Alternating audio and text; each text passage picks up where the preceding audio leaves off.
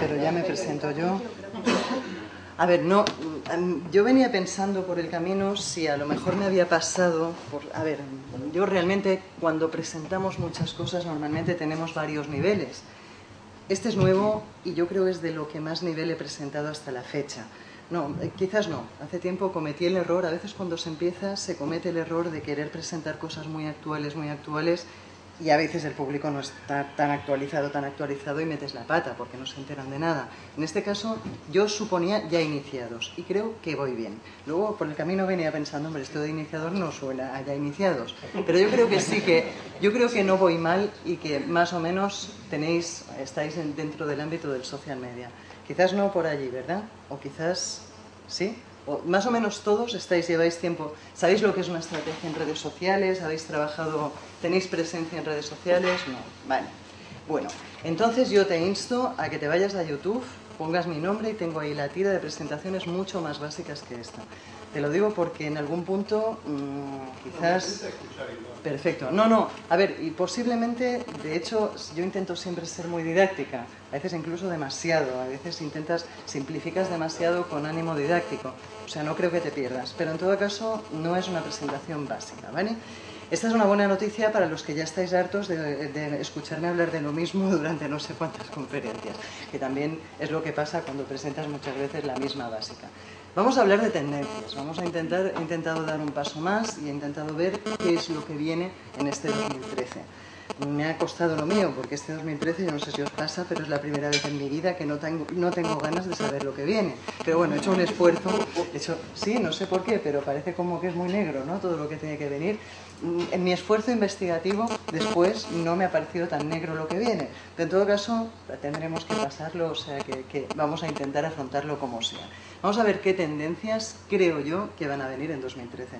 Después estará muy bien si las ampliamos, si de hecho esto es una beta, esto es la primera presentación de esto que hago, posiblemente en dos meses intentaré haberla mejorado para realmente poder responder de verdad a qué es lo que viene en 2013. Sabéis que estamos en un ámbito curioso, estamos en un ámbito en el que es fácil y difícil saber lo que viene. Es muy fácil, por uno de los temas que veremos después, tenemos datos, tenemos cuando la curva va para acá, lo más probable es que siga para arriba. No siempre, puede ser que según no sé qué ley de, de, redes sociales o según qué ley, sabéis que las leyes de redes sociales se heredan de la física, o sea, puede ser que según qué ley después baje. Pero de entrada sí que tenemos, podemos observar datos, tenemos analíticas, tenemos un montón de cosas que observar, o sea que es relativamente fácil predecir el futuro en esto de los social media. Yo siempre lo digo como ventaja y como estrategia. O sea, ensayo-error total. Es, un, es, uno de los ámbitos en los que creo que el ensayo-error funciona mejor. Tener una actitud flexible, observar mucho y cambiar de estrategia cuando ves que las cosas van por el lado que no preveías. Yo creo que pocos de los que hemos emprendido en social media hemos tenido la idea clara desde el principio y estamos haciendo lo mismo que pensábamos hacer. Todo lo contrario, o sea, vas viendo, vas observando y te vas moviendo, vas, vas siendo flexible, yo creo que la clave está ahí, en esa actitud de flexibilidad para ir cambiando. Pero, repito, a la vez es un ámbito hiper caótico. Cuando os decía que hay leyes de la física aplicándose a eso, la teoría que estudia desde la física los fenómenos en las redes sociales se llama teoría de la complejidad, lo cual creo que os lo dice todo. Es tan complejo que no es fácil predecir nada. O sea que es posible de que de las cosas que os prediga yo aquí hoy venga el 2013 este tan malo y me desmonte la mitad. ¿vale? Aún así yo creo que mm, desde luego es de lo que estamos hablando los profesionales en social media.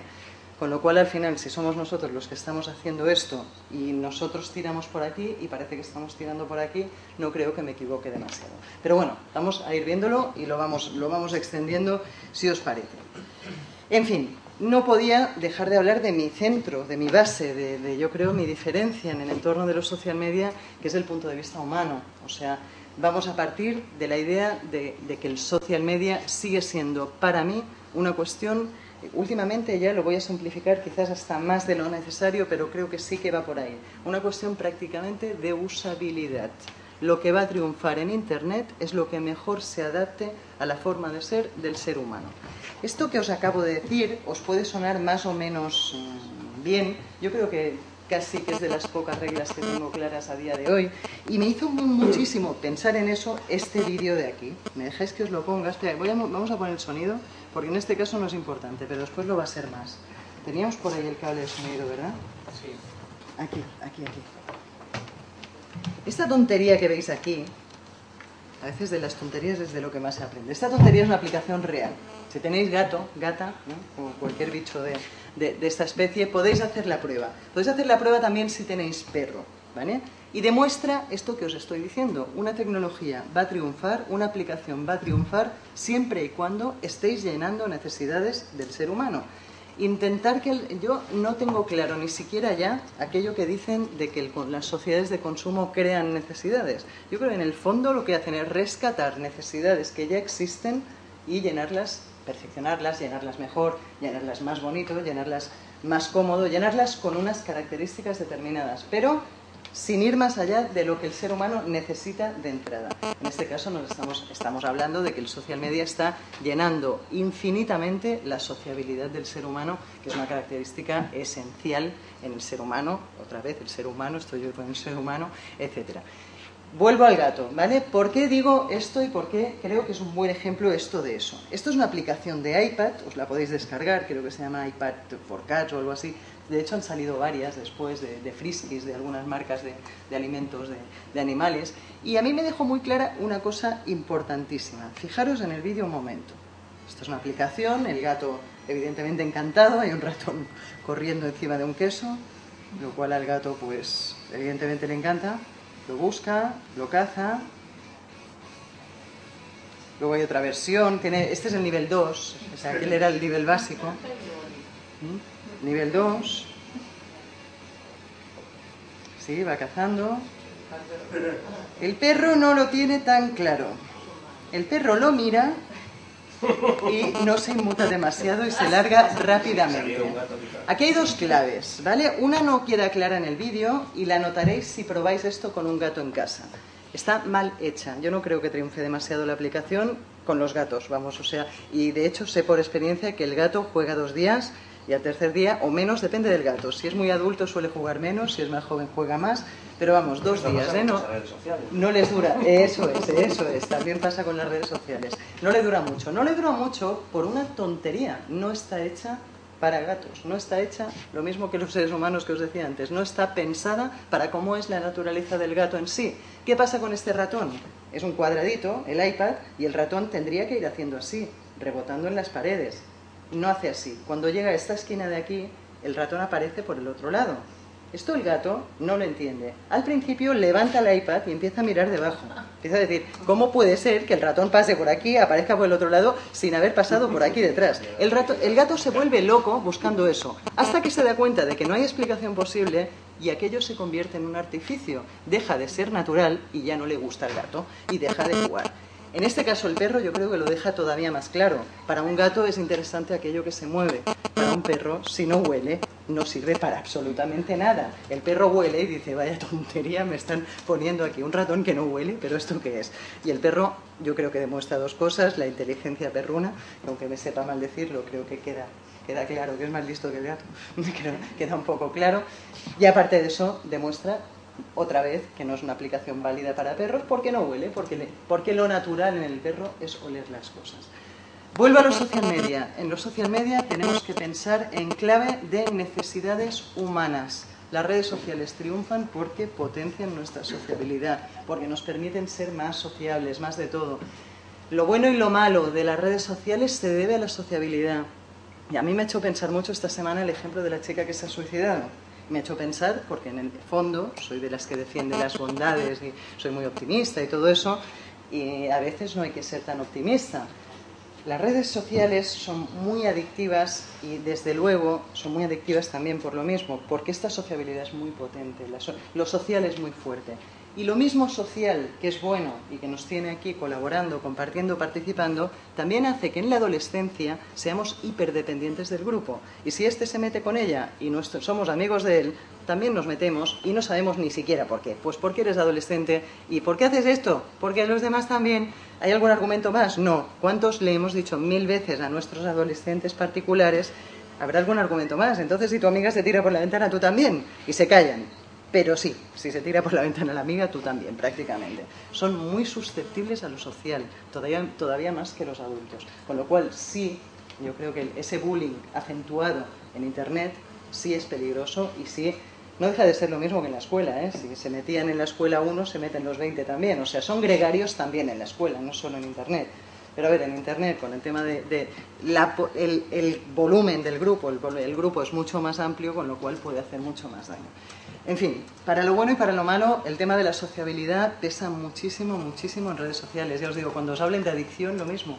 La adicción a redes sociales, la adicción, muchas de las adicciones a Internet, no diría solo las de redes sociales, World of Warcraft es un juego social, muchas cosas en Internet son sociales y no lo parecen, no es una adicción al juego, sino, no es una ludopatía, sino que es una adicción a lo social, es una dependencia emocional del grupo. No deja de ser ese no poder desengancharse de tu grupo social. Yo creo que es interesante, no sé si la psicología os igual os da igual y me parecería normal y, y perfecto, pero no miréis nunca las adicciones como la adicción al juego ni a lo mecánico, sino como una dependencia emocional del grupo, porque yo creo que es eso, o sea, realmente es ese refuerzo.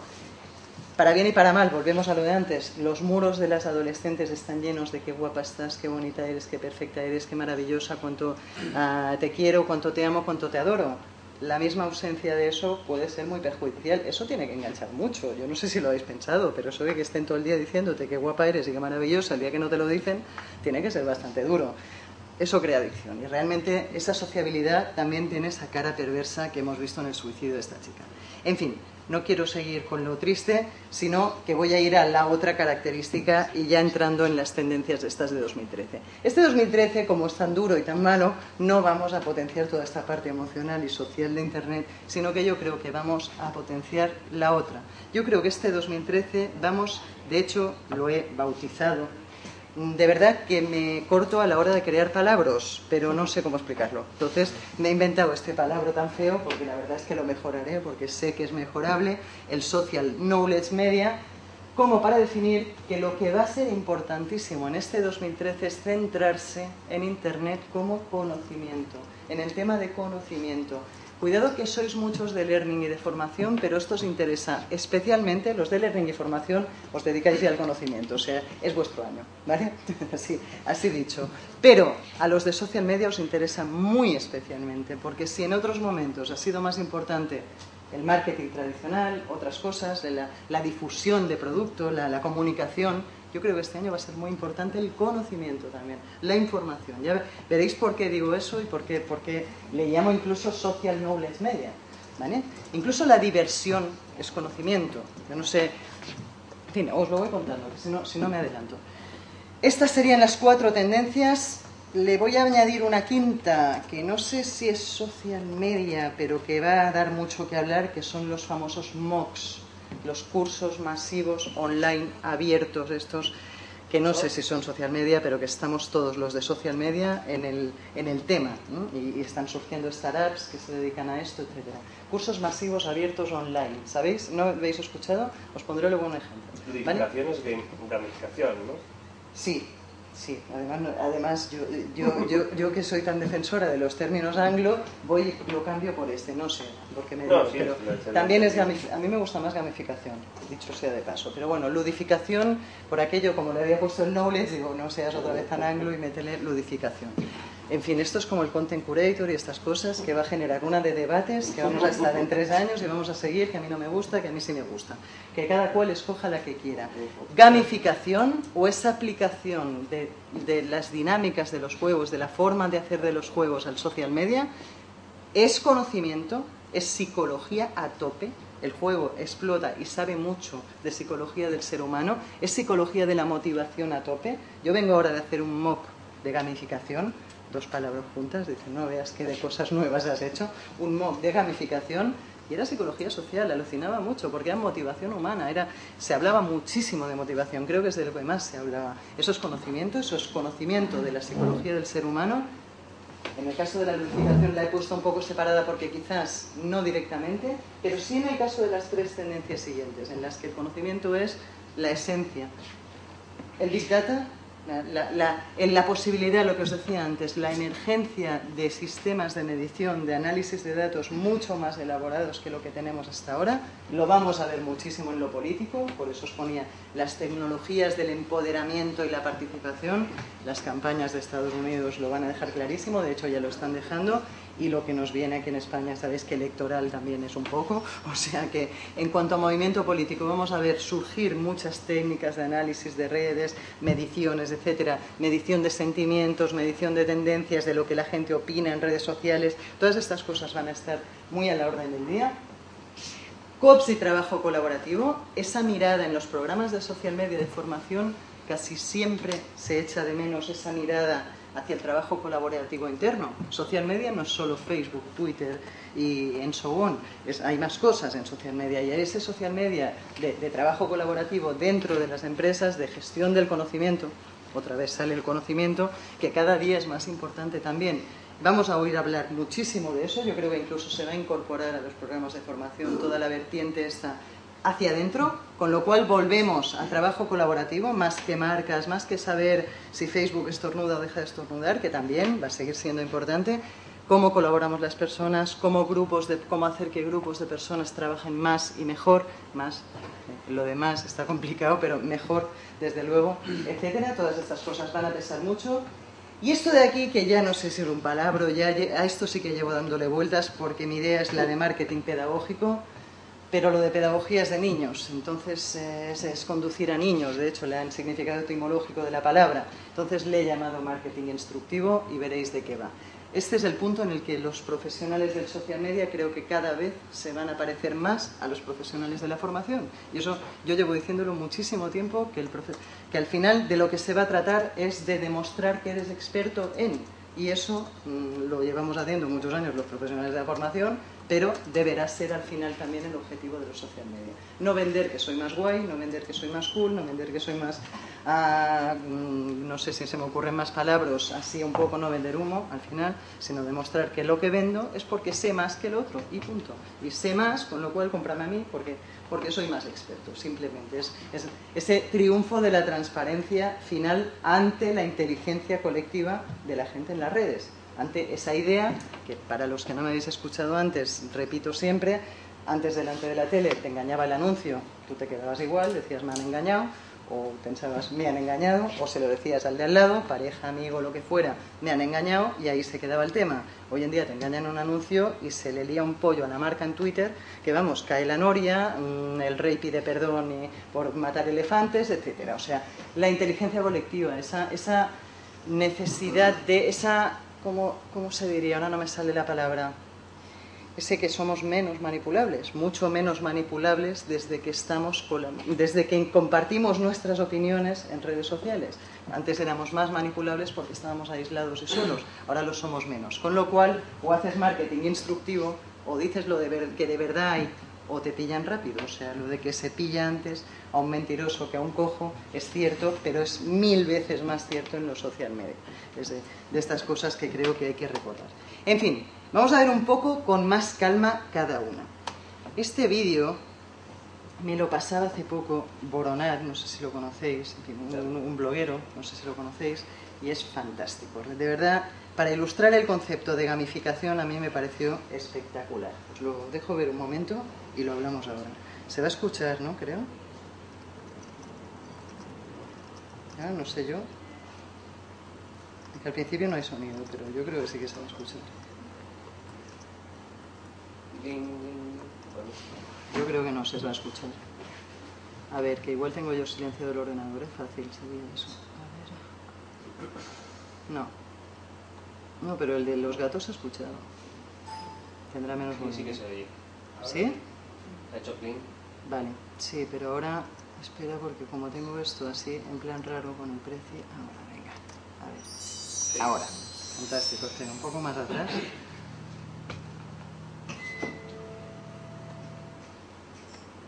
Nos gusta jugar, nos gusta probar, nos gusta esto. De forma natural también.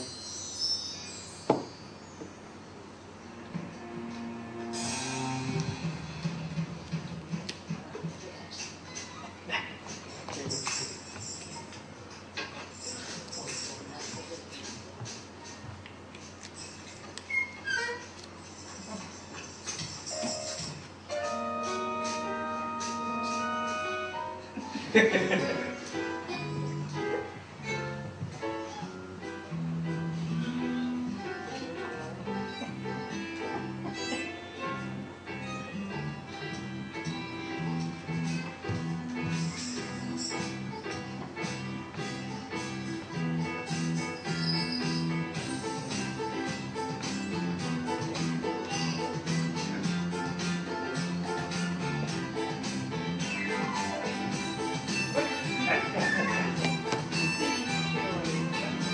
Un poco trucado, ¿eh? También os lo que decir.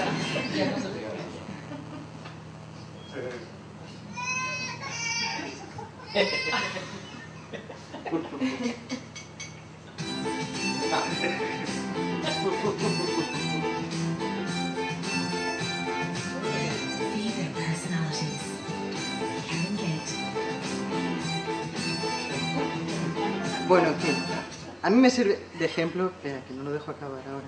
Me sirve de ejemplo de eso, de, de gamificación, un poco de, estas ganas que tenemos de jugar. Yo os voy a contar una historieta, esta es de hoy mismo. Hoy me ha llegado a mí un Fujitsu, un, un laptop, para que lo pruebe, gamificado. O sea, no, e- es alucinante porque después de terminar el curso me ha venido una oferta de vivir una gamificación en directo. Te envían el laptop, tú eres beta tester, tú, eres, tú lo estás probando y a la vez tienes que hacer una serie de cosas.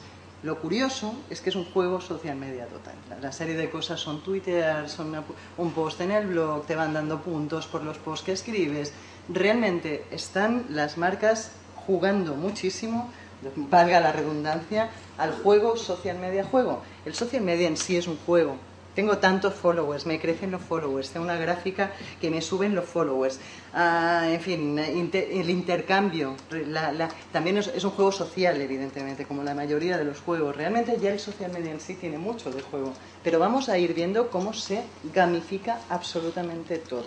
Veréis después que tengamos cuidado también con tanta gamificación, porque a mí hay un punto en el que me da cierto miedo el tema. Luego os explicaré un ejemplo real. En este caso yo estoy encantada de estar gamificada con el tema del ordenador, pero en otros casos lo de la gamificación creo que se puede convertir en algo un poco pesado. Luego, luego lo veremos, pero vamos a ir viendo cómo aplicaciones, tendencias, estrategias van a incluir elementos de gamificación. Yo creo que al final volvemos a lo de antes. Somos más inteligentes en colectivo cuando somos inteligentes en esta vida que queremos, pasárnoslo bien. Ya llega un momento que hoy me preguntaban por el Homo. A mí me perdonaréis, me perdonaréis, pero es un fenómeno de diversión colectiva y punto. A mí me, hizo- me hacía gracia cuando le quieren buscar más que eso. Nos lo queremos pasar bien.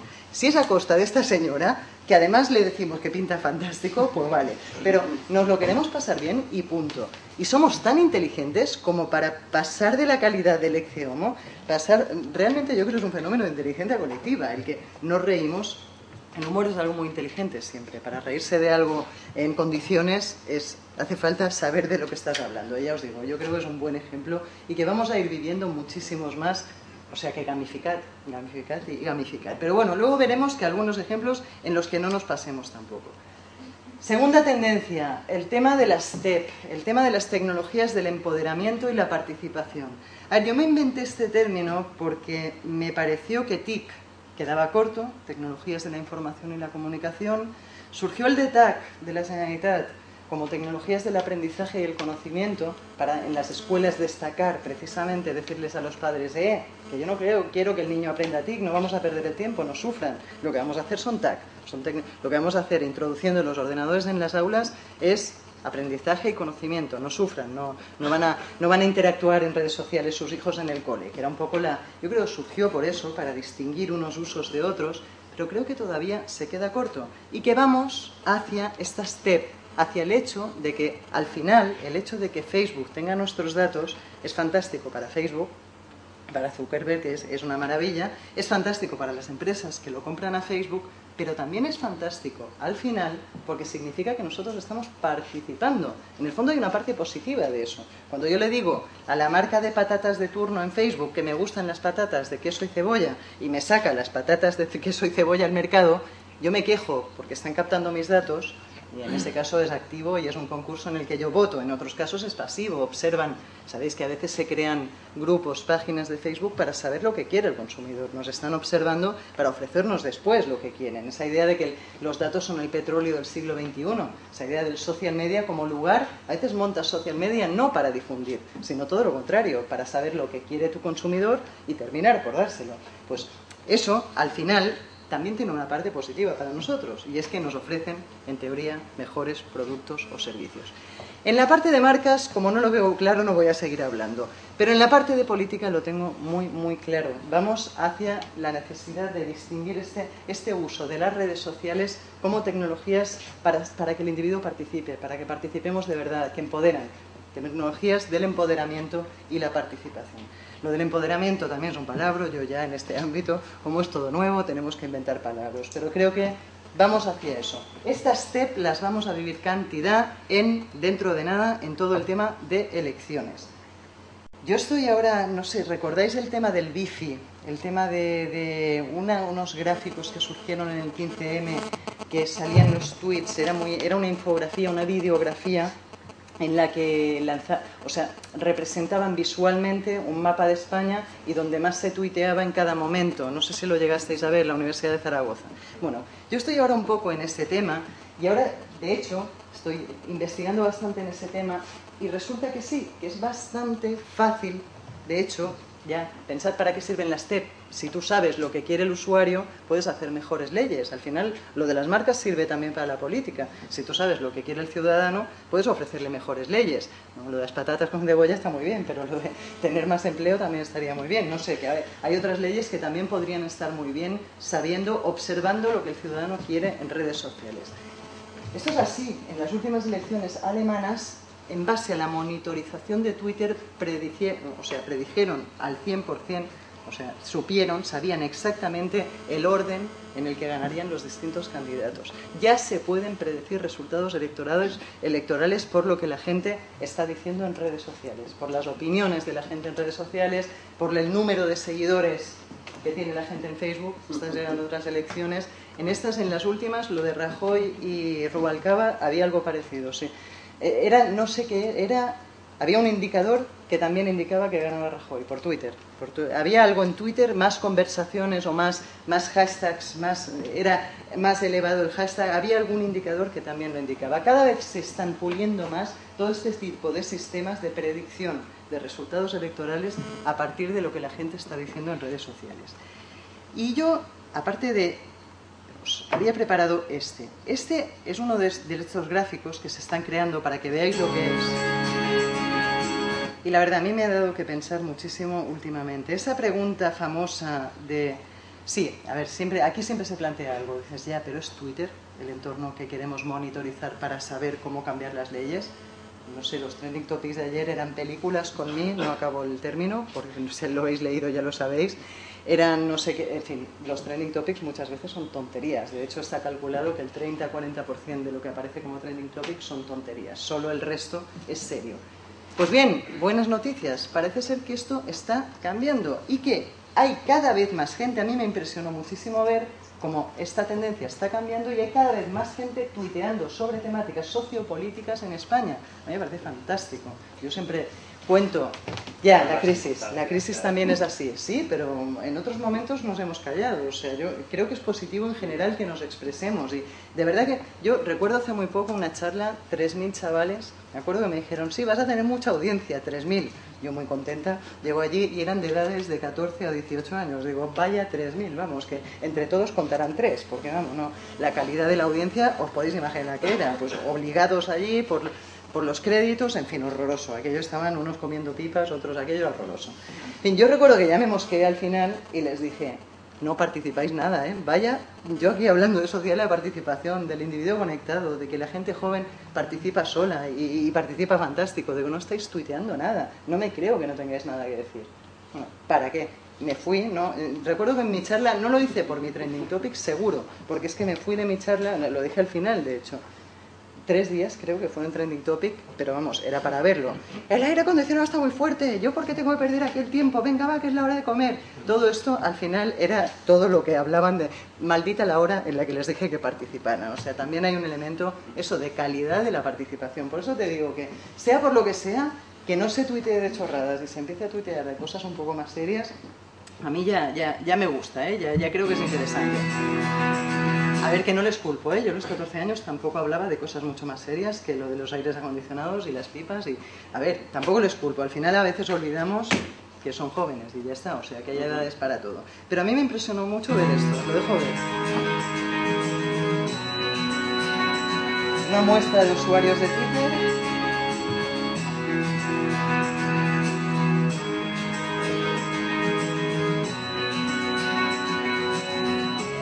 Los temas que se monitorean son, pues eso, unión, crisis, reforma, elecciones, CPN, de huelga, 2011, 15M, va subiendo, elecciones, va subiendo. Poquito a poco, como yo digo siempre que está cambiando el mundo. Está cambiando, no a grandes, pero sí poquito a poco. 2012, crisis, opinión, reforma.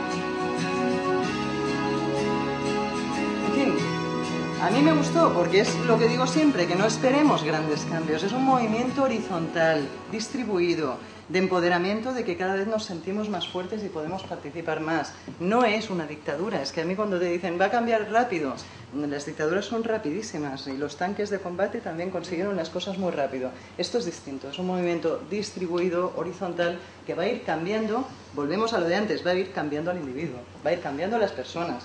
Personas son más participativas cada vez y solamente cuando cambien las personas cambiará el mundo. Y dos o tres generaciones quizás hasta menos. Yo creo que hasta menos, hasta es más rápido de lo que esperamos este tipo de, este movimiento hacia este mundo mejor que, se supone que queremos todos. ¿no? En fin. Último punto, o penúltimo, ¿no? El penúltimo, ahora no, ya no me acuerdo, sí, el penúltimo, penúltimo punto. El que os decía, colaboración dentro de, os van a llamar las empresas y seguro para plantearos social media interno, para plantearos más, y seguro que os están llamando ya, ¿eh? o sea, para plantearos más que montéis comunidades a nivel interno que no externo, comunidades internas o incluso profesionales, incluso montame una comunidad de jardineros en la que colaboren los jardineros para saber qué regadoras son las que tengo que sacar al mercado. Pensad en la perspectiva esa también, para saber también como prospección de negocio, pero incluso también como gestión del talento, en recursos humanos. O en recursos humanos ya hace tiempo que se está trabajando en esto, dicho sea de paso. Pero yo creo que vamos hacia que es que las empresas te lo piden, te piden, de hecho a veces no saben muy bien si quieren social media interno o, interno, o externo. No solo quieren difusión, están empezando a pedir algo más que difusión, lo cual es buenísimo, porque significa también madurez para el sector. Yo siempre digo, una estrategia coordinada es fantástica. Si lo que puedes proyectar a los social media es el buen trabajo colaborativo que están haciendo la gente de dentro, caso de Zapos, por ejemplo, si lo conocéis, de estos típicos, típicos de toda la vida, pues están proyectando muy bien en social media, pero es que están muy acostumbrados a trabajar también internamente en comunidades, o sea, es un caso mixto.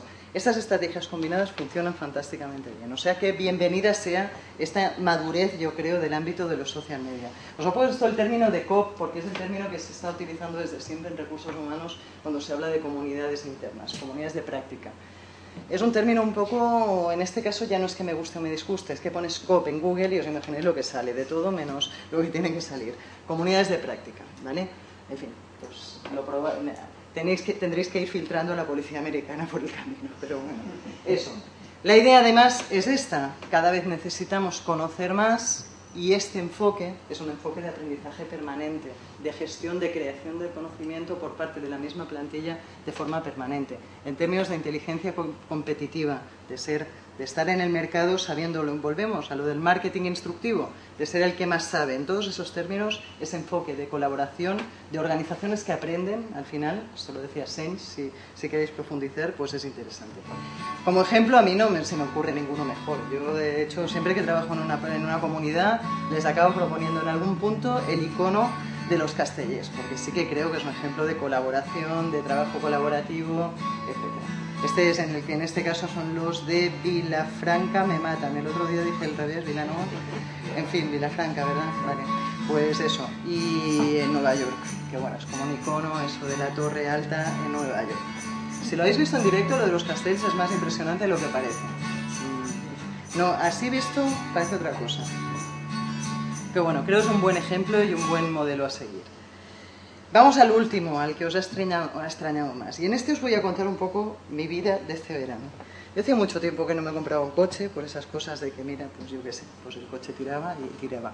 ¿vale? Este verano me cambié de coche y tuve que sufrir la experiencia, y digo sufrir porque la verdad es que sufrí lo mío, la experiencia de interactuar con, o de ver, de sufrir, ¿sí? de sufrir, repito, las técnicas de venta de muchos vendedores, que realmente están obsoletas. O sea, lo vives cada vez que te llaman y te preguntan ¿qué compañía de teléfono utiliza usted? ¿Está satisfecho? Y la segunda pregunta, bueno, la primera ya les has colgado, pero en fin, lo sufres en esos momentos, pero ya cuando te vas a comprar un coche, la cosa, yo no sé si lo habéis vivido últimamente, pero la cosa es bastante terrorífica. Os cuento la idea. Primera experiencia. Me voy a comprar el coche, el coche me lo enseñan así, ese es el coche, vale tanto, Y el resto de la hora y media que me tienen allí hasta las 2 de la tarde porque saben que en la zona hay más concesionarios y si me voy a las 2 menos 5 tengo tiempo de irme al siguiente, porque es que fue exacto, fue a las 2 menos un minuto, me dejaron ir, aquello, me dejaron ir, verdad, me dejaron de dar la vara, pero absolutamente, me acosaron como 4 o 5 vendedores con unas estrategias de verdad absolutamente surrealistas. Hasta el punto que cuando salí de allí me di cuenta de que habíamos hablado absolutamente de todo menos del coche. O sea, yo, marketing instructivo, vender el producto, demostrarme que es el mejor coche del mer- mercado, para nada. Me demostraron que me lo hacían más barato porque no, no. Venía el otro y le decía, yo de ti les rebajaría, ¿sabes que salió una promoción y les podemos bajar 200 euros más? Ah, sí, ¿eh? Vaya. Y le decía al otro, ya, pero para eso, y cuando suba el IVA, comprarlo ahora, ¿eh? Porque va a subir el IVA en septiembre, sí, sí. Pero, mira, os voy a hacer el favor del siglo. Mira, os lo voy a entregar el 30 de agosto. Yo vuelvo de vacaciones el 10 de septiembre, pero por vosotros voy a volver el 30 de agosto y os voy a entregar el coche. El otro, vendedor. ¿Eso vas a hacer por un cliente, tío? Nunca has hecho eso por un cliente. Eso en mi cara, ¿sabes? Aquello que los tenías delante decías, pero qué paripé, por favor. O sea, me estáis tomando el pelo de una forma espectacular. A todo eso ya te digo, es que me fui de allí pensando, pero el coche cuántas puertas tenía, qué consumo tenía, o sea, es que no hemos hablado del coche, es que no me han dado tiempo, porque a menos a las dos menos un minuto, pues no me daba tiempo ya, ya me han echado, ¿vale? O sea, a las dos ya les daba igual. En fin, estrategias absolutamente patrañeras y que no se centraban en eso, en el marketing instructivo del coche en sí. El coche no es este, ¿eh? el coche este lo he encontrado es de marca, no sé qué es este coche, ¿vale? No, no he querido promocionar a ninguna marca. Segundo ejemplo, gamificación. Fantástico. El coche te lo vendo por tanto, pero ten en cuenta que no es tanto. Es tanto más 3.500 euros o no sé cuánto de un regalo sorpresa que te voy a hacer. Es que voy mal de pasta. Es que si me descuentas los 3.500 me va a venir mucho mejor.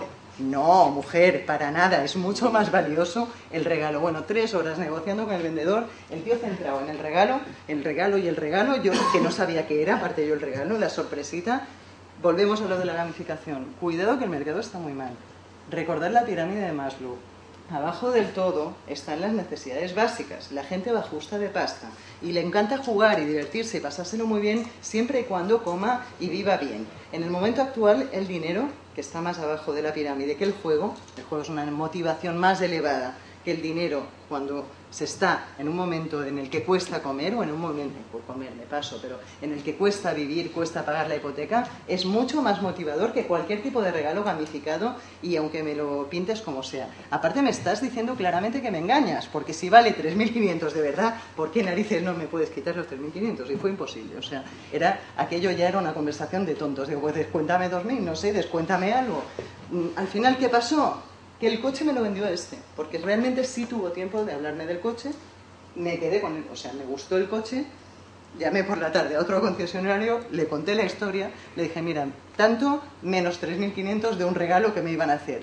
Me dijo, ah, pues yo te lo vendo por ese precio. Digo, pues esta tarde mismo te lo vengo a buscar. O sea, este me vendió el coche, pero me quedé el coche de este que no hizo nada. O sea, este a las 7 menos 5 me había vendido el coche, a cabo una hora estaba yo allí recogiéndolo y pagándolo. O sea, este no hizo nada por venderme el coche, simplemente me descontó los 3.500 que el otro no me quería descontar. Al final, ¿qué compramos?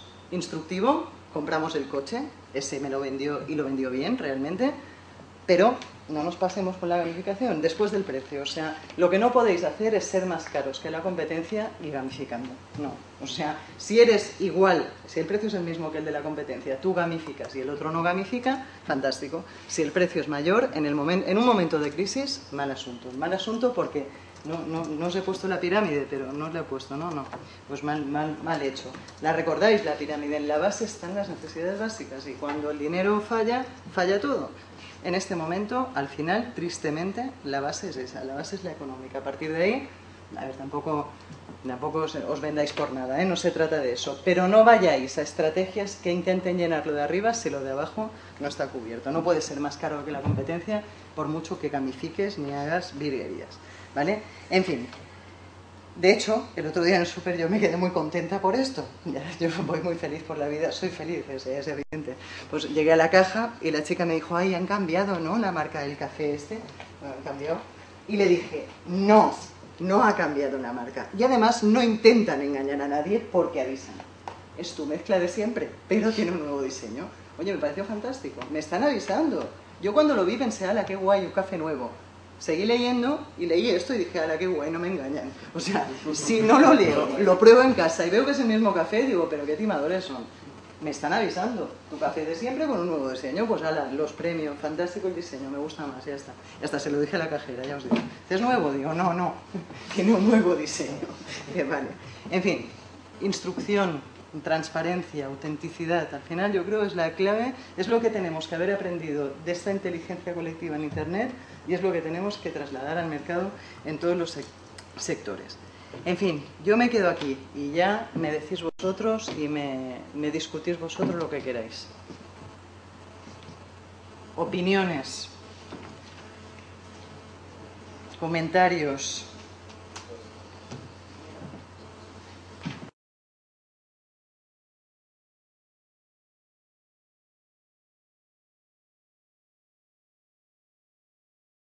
La usabilidad. ¿Sí?